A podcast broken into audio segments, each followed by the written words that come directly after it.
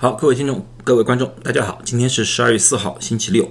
啊，我是易吃，我是一个加州的注册药剂师。啊，我在一个医院里面工作啊，我有药剂学博士的学位。啊，在疫情开始至今，我已经做了超过两百个关于新冠疫情的讲座，我的目标就是想通过正规的医学的数据啊，给大家进行一些。啊，疫情的分析啊，让大家能从正规的、正常的医学途径去了解这个新冠。当然，同时也要告诉大家关于疫苗或者说治疗方面的各种东西。呃，现在我们大家比较关心的就是 Omicron。Omicron 从南非发现至今，也只有短短一个星期。但是在各种媒体的炒作之下，不管在任何层面，都造成了非常大的恐慌。所以今天我就要拿出一些南非的数据，和大家对这个 Omicron 啊进行一些分析。啊，上两天呢，因为我去山上露营啊，可能有点着凉了，所以呢。呃，昨天有点发烧，本来呢这个视频昨天我就做了啊，但是可以告诉大家，我不是新冠，因为我测过了，不是新冠，新冠是阴性的，啊啊，只是有点着凉，今天基本上就没什么事了，啊呃，所以说呢，今天说话的时候可能有些时候声音有点不大对啊啊，请大家原谅。OK，第一个。啊，是两天之前的消息了。这两天现在消息呢，只是南非的一份报告，一份调查报告。南非的调查报告呢，它是这么说的，就是说二次感染的可能性增加了二点五倍。这个是什么样的一个概念？就是我们也知道，南非有两波比较严重的，其实是三波吧，原始的，然后是贝塔，然后是 Delta，现在 Omicron 是第四波。啊，他们说。就是在贝塔和 Delta 的情况之下的话，他们没有发现二次感染的可能性增加的情况。也就是说，如果在第一次被感染了，然后在贝塔和 Delta 流行的时候被感染的机会不会太多，人体自然的就产生了免疫能力。然而这一次 Omicron。它就很有可能，哪怕你过去被感染过，不管你感染了原始的还是贝塔还是 Delta，你都有二点五倍的可能性被感染。啊，这个对我们医学界来说并不是一个非常好的消息。也就是说，前面所产生的抗体免疫，啊，就是说感染后的抗体免疫，在于 m r 面前可能。效果大打折扣，但是这份研究报告里面没有说一样东西，就是说这次二次感染的患者的轻重是不是和第一次感染的人一样，还是两者有区别？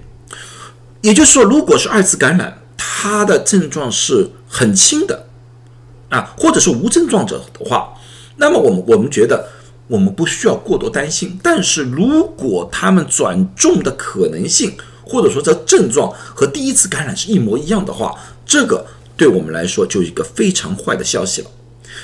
同时，这个也没有评估，就是打了疫苗之后有多少可能会被突破。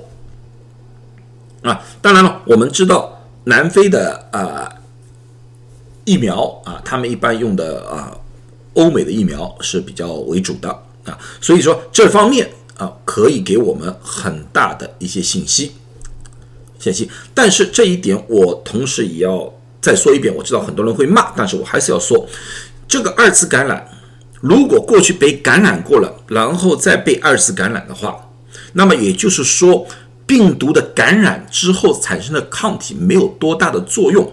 那么这种情况之下，大家想想看，灭活疫苗，灭活疫苗就是把原始的。病毒灭活之后打入到人体去诱发抗体产生，所以它们产生的抗体应该和感染的抗体是相类似的，因为它是整个一个病毒打入到人体的，只是没有活性的一个病毒。如果说对于原始病毒感染的人群还是有可能被二次感染，那么大家就考虑一下这个灭活疫苗的在这个 o m i c o n 的情况之下的有效性会有多少？我希望它还是有效啊，最起码在防重症上面还是有效，但是我们需要更加详尽的资料。那么人家说你是不是在说啊，辉瑞和 Moderna 这种 mRNA 疫苗一定有效？也不是，辉瑞和 M 辉瑞和 Moderna mRNA 疫苗最主要取决于它到底取用用了哪一个基因段去研发它的疫苗。如果这个基因段是没有突变的话，那么它是有效；但是它这个基因段里面有突变，也同样问题，它们的有效性会减弱。会被突破。现在从 Omicron 的变异的三十二个变异在 S protein 上三十二个变异里面看出来，我可以基本上肯定，不管他们取哪一段，保证会有变异在这个里面。也就是说，辉瑞和 Moderna 的有效性也应该大大的减少，但是我们还无法知道到底它是不是还可以防重症。和死亡，那么这就引入了我第二个研究报告。这个报告也许可以给我们一些初步的答案。这份研究报告是 SAMRC 发表的。什么是 SAMRC？SA 是 South Africa，就是南非 Medical Research Council 啊，就是南非的一个医学研究中心。他写的篇文章刚刚登出来啊。他最主要是对小瓦里这个地方进行研究。这个地方是什么地方呢？这就是最早发现阿尔狂变异的地方，也就是说，这是这次变异的一个中心地带。在过去的几周之内，在当地新冠的案例几何级的上升，而这个上升的案例里面，初步调查认为百分之七十的案例是阿尔狂的案例。当然还有一些其他的呃其他的呃本来的那个 Delta 啊啊的案例还有，但是百分之七十是 Omicron，所以 Omicron 的传播速度肯定是非常快，对当地确实造成了很大的影响。同时，当地住院人数也大大的上升了啊，到十二月二号为止，他们在当地的一个医学院里面发现，一共有四十二位新冠患者。住院，但是这四十二位新冠患者的住院和过去几波一波、第二波啊，就是贝塔和德尔塔有明显的区别。有什么区别？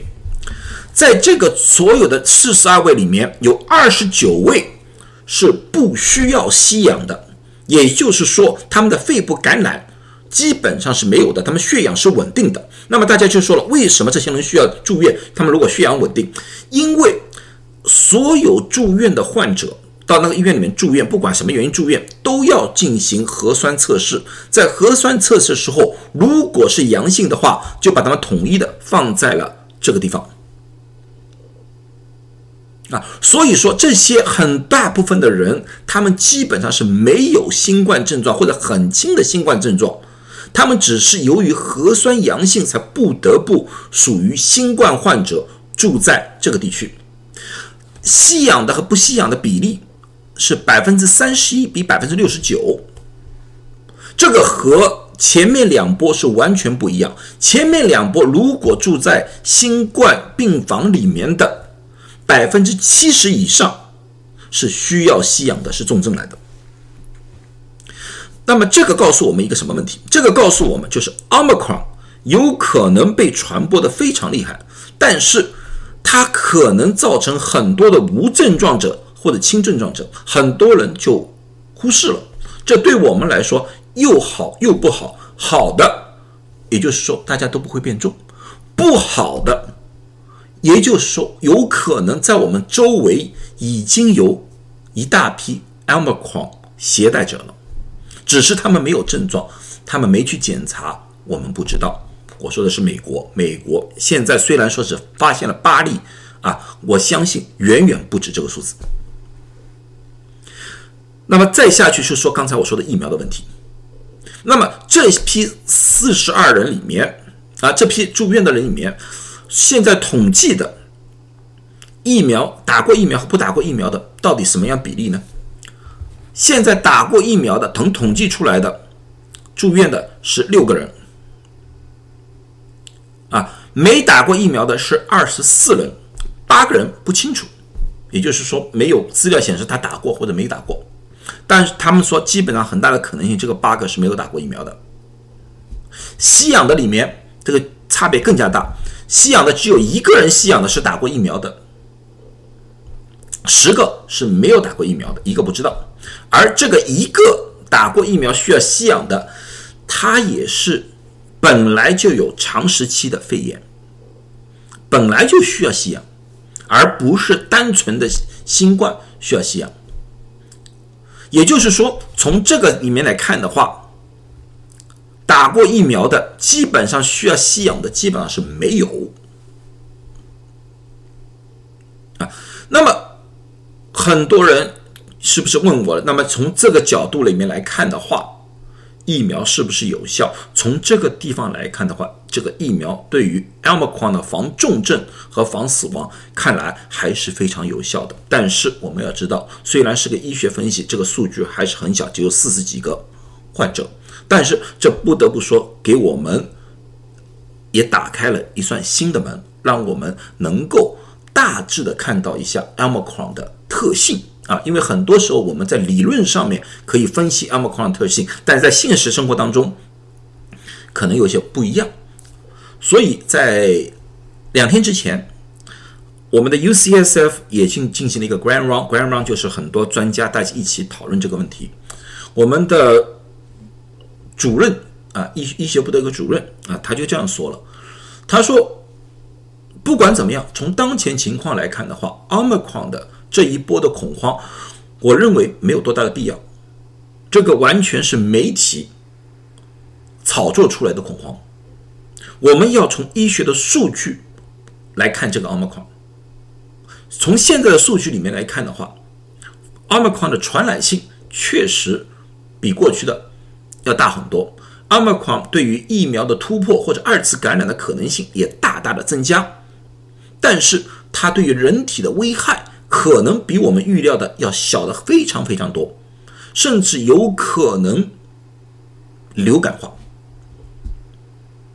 啊！所以我觉得大家该小心的还是需要小心，该戴口罩的、该勤洗手的、该保持距离的，我希望大家还是能这样做啊！但是完全不需要进入一个恐慌的阶段。